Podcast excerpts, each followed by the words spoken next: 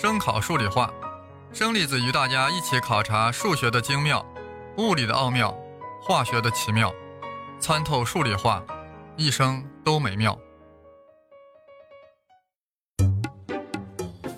大家好，各位好，我是生粒子，这是声考数理化的第一期节目。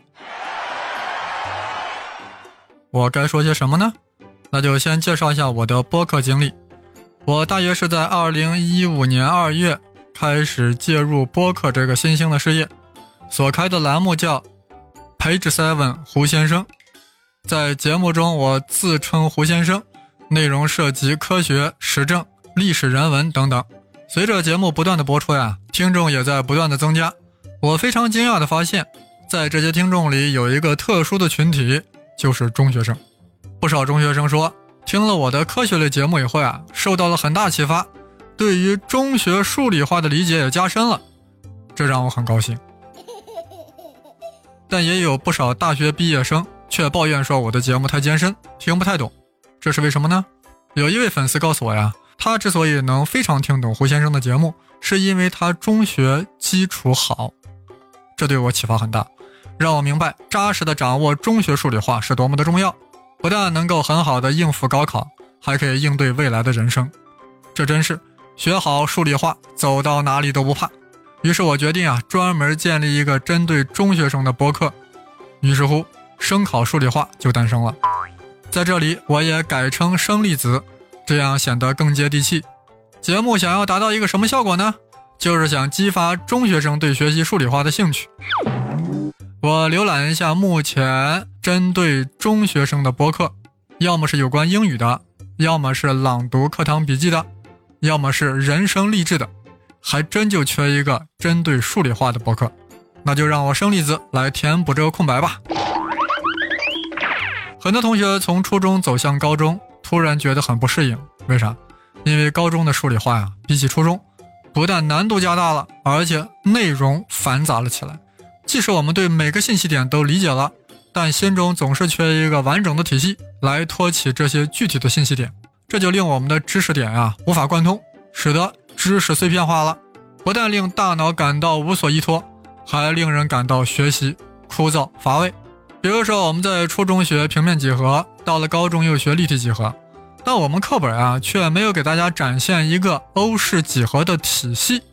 本来欧式几何呀是人类历史上第一个完整的逻辑演绎体系，但在我们的课本中却将其拆得七零八落，不再有原有的风采。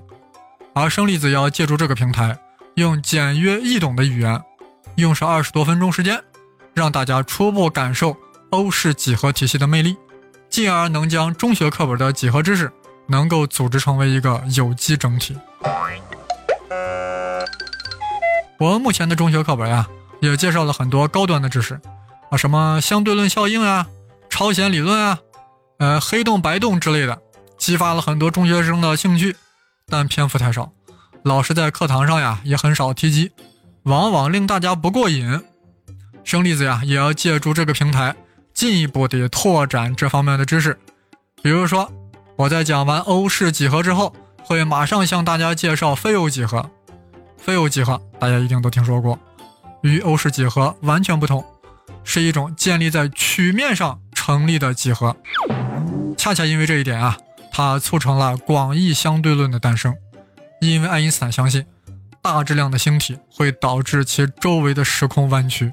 大家听听非欧几何的概貌，不但会脑洞大开，而且翻过来会更加深刻地认识欧式几何，对数学的概念定义和公理系统有了更高层面的认识，进而了解数学的本质。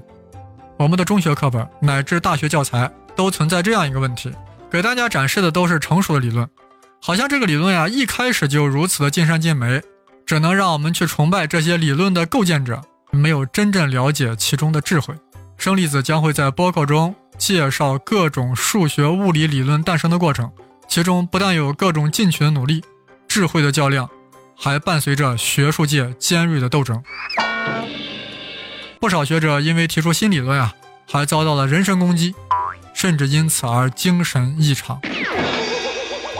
通过这些故事，我们会懂得科学是一个渐进的过程，各种理论是在不断的完善，甚至是在否定中重建。体会到这一点，书本上的死知识呀就会活了起来，我们学起来呀也就更加来劲。我们还会啊介绍一些科学家，比如说近代化学之父拉瓦锡，他到底伟大在何处？为什么一个氧化学说就那么重要？另外啊还会分析拉瓦锡为什么会走向了法国大革命的断头台，啊这就和我们中学的世界史啊又联系了起来。如果我们横向贯通数理化。乃至历史政治，那我们中学学习啊，一定是能量满满的，岂有学不好之理呢？本节目也会介绍一些最近的科学进展，比如又发现什么引力波了，发现第五种力了，啊，也会对本年度的诺贝尔物理学奖、化学奖、生理学奖进行介绍，尽可能的呀与我们中学的知识联系起来。当然，也可能会介绍数学的最高奖——菲尔兹奖的获得者。我们的节目既然叫声考数理化，当然是以中学数理化为核心的。这三个也略有侧重：数学是加固知识，物理是打开脑洞，化学是各种花絮。偶然我们也会插播一些有关英语学习的内容，让我们的节目丰富起来。以上呀都是我的设想，希望我能很好的实现。通过这个过程，我也能从培植三文胡先生转化为。数理化的生粒子，也希望大家多提建议，我们一起把这个栏目做好。声考数理化，这就开始了，我们在下期节目再见。